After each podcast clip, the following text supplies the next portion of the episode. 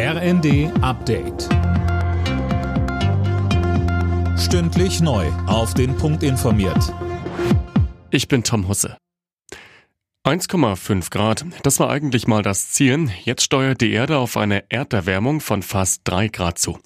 Das UN-Umweltprogramm hat anderthalb Wochen vor der Weltklimakonferenz vor einem dramatischen Temperaturanstieg gewarnt.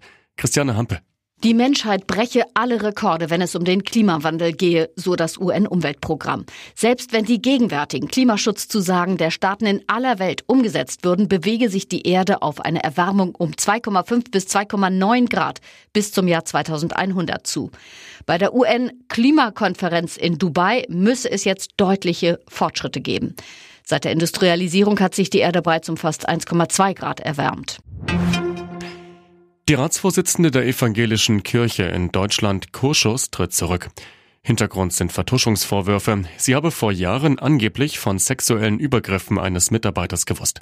Kurschus bestreitet das, sagte bei ihrem Rücktritt, sie sei mit sich im Reinen. Nach Dutzenden Bombendrohungen gegen Schulen und Behörden Land auf, Land ab hat die Polizei jetzt zwei Verdächtige ermittelt.